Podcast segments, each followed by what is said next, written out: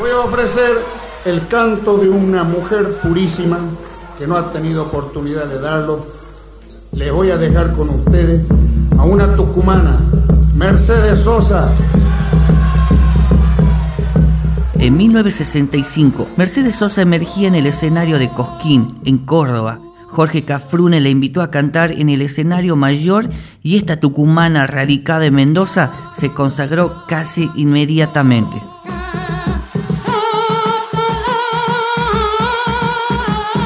Cuando la negra volvió del exilio en 1982, dio una serie de 13 shows en el Teatro Ópera y por primera vez cantó con Charlie García y León Gieco, entre otros. Fue quizás ahí cuando el rock entendió a Mercedes como un ícono contracultural. La abrazó y no la soltó nunca más.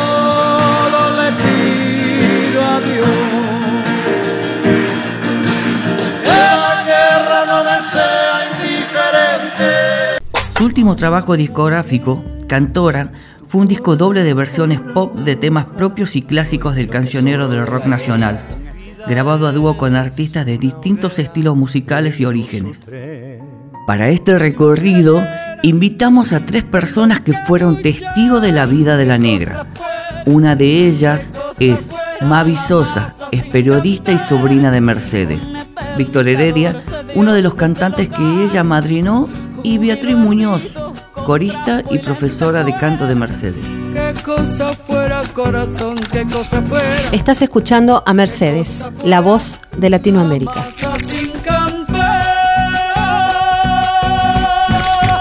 La Gaceta Podcast.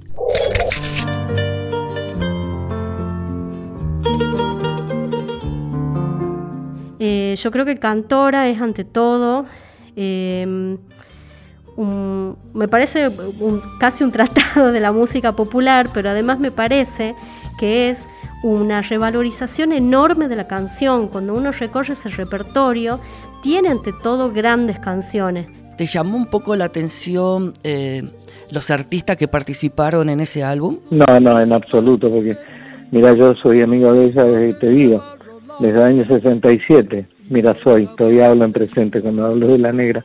Este, eh, y yo sé el, enorme, el enorme amor sincero, auténtico que ella tenía por la diversidad musical. Eso no le importaba qué tipo de, artista y qué tipo de música hacía cada artista.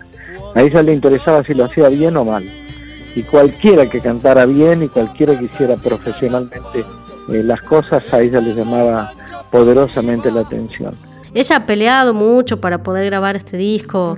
Eh, cantora, era, ha habido ahí un, problemas entre sellos inclusive. Ella terminó eh, eh, firmando con Sony bajo esas características, ¿no? porque quería ese disco y ella sabía que Sony le iba a dar esos artistas y el otro sello por ahí no.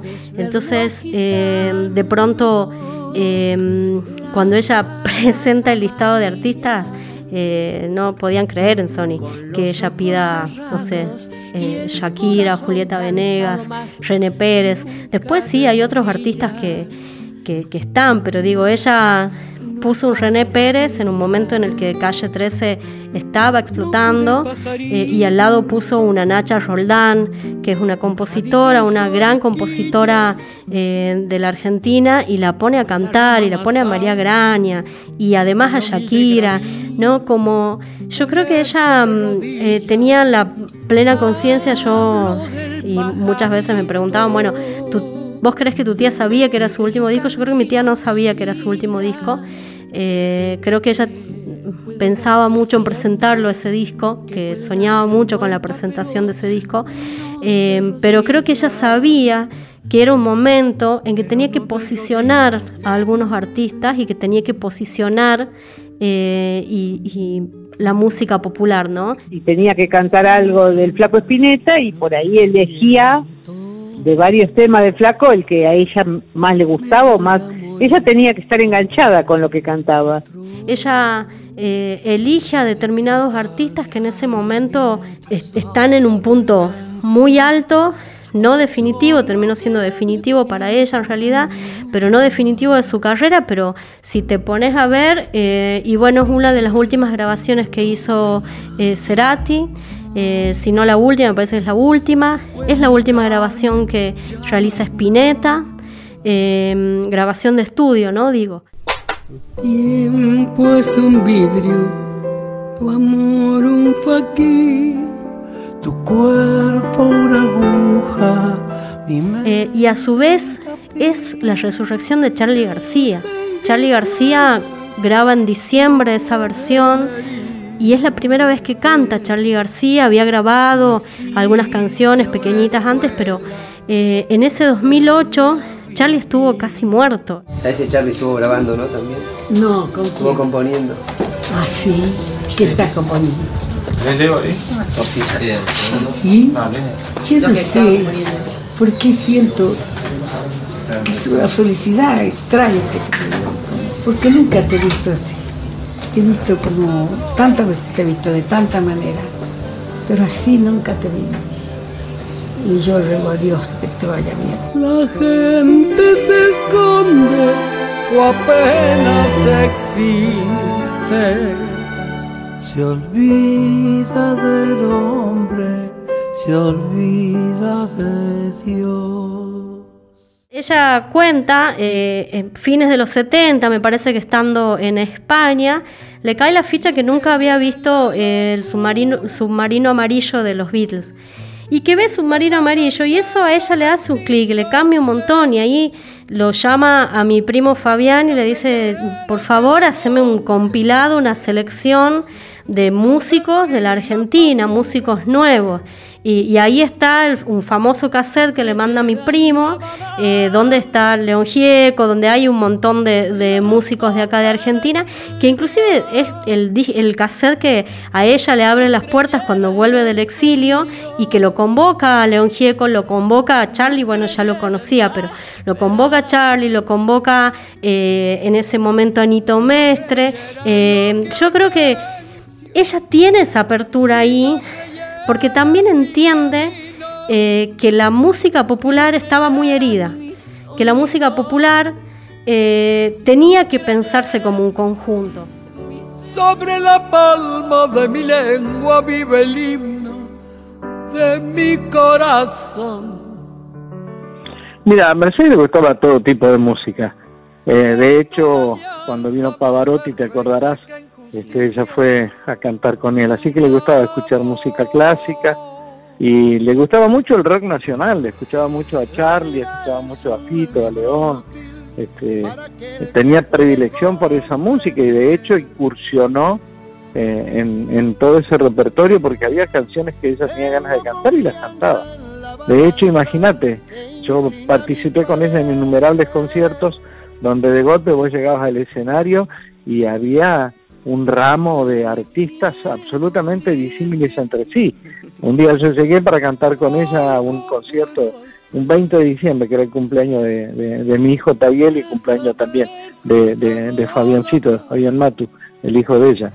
Y llego a Ferrocarril Oeste tarde porque yo venía a festejar el cumpleaños de mi hijo Tabiel y la encuentro bailando en el escenario con los Iria Kuriaki. Este, o sea que, ¿cómo me va a sorprender los artistas que se eligió para ese disco, al contrario, me admiré, porque eligió bien, muy, muy bien.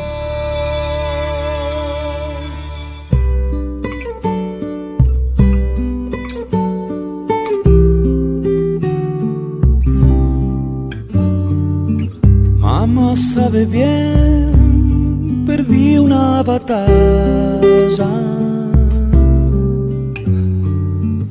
Quiero regresar a besarla. A Cerati lo adoraba, para ella fue un honor, pero un honor enorme, que acepte cantar en, Cantora eh, con ella. Me, acuerdo que en, Clarín creo que salió una entrevista un poco antes de la grabación de Cantora donde ella cuenta que estaba muy nerviosa porque iba a grabar con Cerati y el periodista le dice, pero ¿cómo nerviosa? Y bueno, pero es el, es el músico que, líder de la banda que ha enamorado a todos los jóvenes argentinos. ¿Cómo no voy a estar nerviosa? Como con una humildad también, porque era genuino, sus nervios eran genuinos. Qué particular que es tu voz, este, Gustavo. Los franceses dicen particulier. todo, cuando es una cosa que no se puede describir, es particular.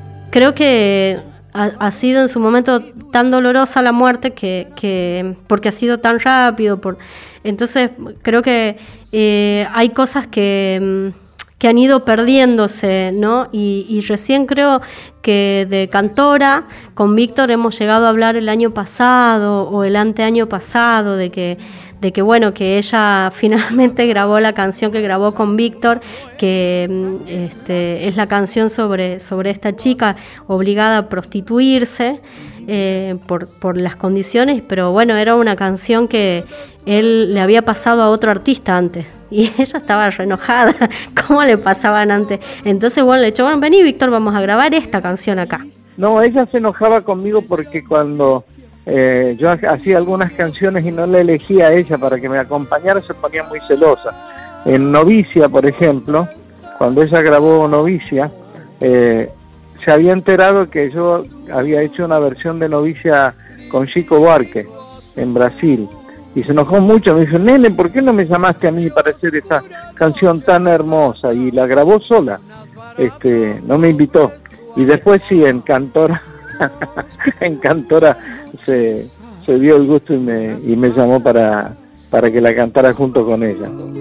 Ensayar en la tierra la alegría y el canto, porque de nada vale si hay un niño en la calle. Todo lo tóxico de mi país a mí me entra por la nariz. Hay un, un, un renacer me parece, de la música popular en ese disco, que ella lo advierte, creo que solo ella lo podía hacer, lo que hace con René Pérez, eh, que ellos no se ven, porque ahí ella se enferma en ese, proceso, ella no se ve con René Pérez y con Gustavo Cordera, em, pero eh, con René en particular, René le iba pasando las, las rimas y ella le iba diciendo si sí o si no. También eso muy eh, interesante, porque era casi una estrella ya el pibe en ese momento. Cuando pensás en ella, ¿en qué pensás y cómo la recuerdas? Ah, la siento como una hermana que se fue, pero que está ahí siempre, presente.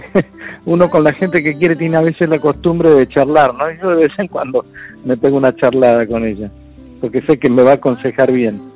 Y esa última clase fue lo, lo que más recuerdo, siempre recuerdo, es cómo me recibía, ¿no? Porque yo llegaba este y ella aparecía por un pasillito y me decía, Beatriz, ¿cómo le va? Y me daba un abrazo, que es lo que más extraño, ese saludo y ese abrazo. Eh, yo iba a Buenos Aires, largas semanas me quedaba, en general iba para su cumpleaños. Em, y, mi tía a la noche se dedicaba a escuchar música. A mí me encantaba estar en el living de ella porque era un living que tenía eh, en cada esquina parlantes y un equipo hermosísimo. Entonces, claro, sos adolescente, no sé, 13, 14 años, es como la gloria.